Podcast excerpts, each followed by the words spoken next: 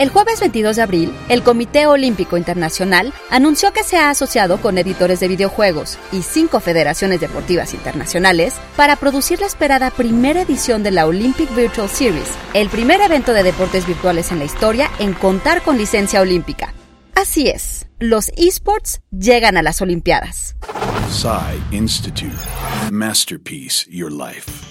Hace ya años que se hablaba sobre la posible llegada de los esports a competencias deportivas de prestigio como los Juegos Olímpicos. Y ahora que la Olimpiada de Tokio 2020 no se podrá celebrar en tiempo y forma debido a la pandemia, la inclusión de los deportes virtuales tiene como objeto fomentar la participación en línea de los aficionados, además de priorizar la inclusión. De acuerdo con un comunicado del presidente del Comité Olímpico, Thomas Bach, la nueva Olympic Virtual Series es una experiencia digital olímpica única, cuyo objetivo es aumentar el compromiso con las nuevas audiencias en el campo de los deportes virtuales y promover los valores olímpicos con especial enfoque en la juventud.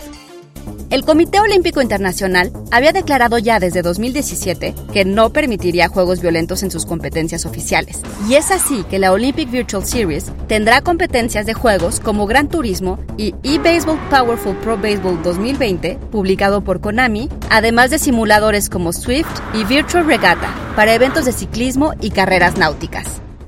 La Olympic Virtual Series 2020 se llevará a cabo antes de los Olímpicos de Tokio, que inician el 13 de mayo, y los aficionados tendrán la oportunidad de participar y seguir los eventos a través del Olympic Channel. Guión de Antonio Camarillo con información de los sitios Level Up, Esports Insider y el Olympic Channel. Y grabando desde casa, Ana Goyenechea. Nos escuchamos en la próxima cápsula SAE.